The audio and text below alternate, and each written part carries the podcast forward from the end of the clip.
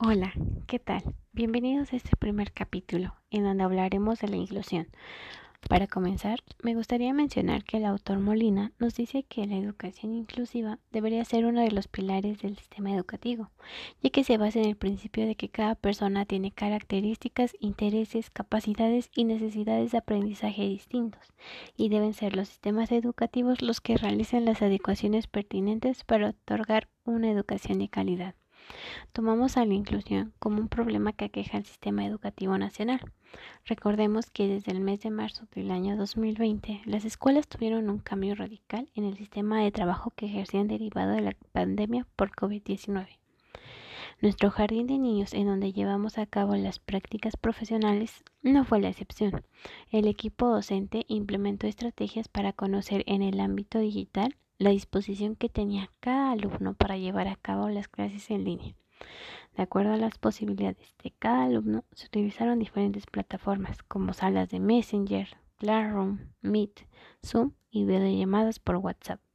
Sin embargo, no todos los alumnos tenían la oportunidad de ejercer el derecho de la educación. No podían conectarse por cuestiones de brechas digitales. Algunas de ellas son el acceso a Internet o el uso de aparatos electrónicos, como celulares, con cámara, laptops, por lo cual estos alumnos tuvieron un rezago. El equipo docente tomó decisiones en conjunto para que los alumnos que estuvieran en esa situación se regularan. Cada docente titular realizó cuadernillos semanales con los aprendizajes a trabajar para mandárselos a un correo de una papelería que se encuentra cerca del jardín. Los padres de familia tutores de los alumnos en rezago tenían que ir por las copias de los cuadernillos. Para reforzar dichos aprendizajes y saber cómo se encontraban emocionalmente los alumnos, las docentes hacían llamadas telefónicas.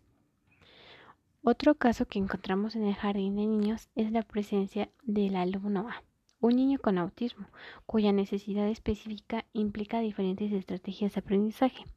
Para adecuar el trabajo con este alumno se llevaron a cabo diversas acciones. La principal fue que la docente encargada de él se informó acerca de este trastorno y tomando en cuenta a los padres del alumno y a los directivos de la institución, decidieron que lo mejor para sería que debía trabajar de manera conjunta con una fundación para que el alumno tuviera un proceso de aprendizaje de calidad y de acuerdo a sus necesidades.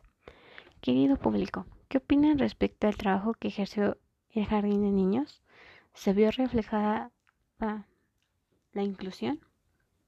Retomando la inclusión en cada uno de los integrantes del grupo desde primer hasta tercer grado, considero que el equipo docente siempre otorgó en sus posibilidades una educación de calidad, pensando en el bienestar y el derecho a la educación de cada uno de los alumnos emplearon diversas estrategias de acuerdo a las necesidades y oportunidades en las que se presentaban los alumnos para continuar con clases en línea.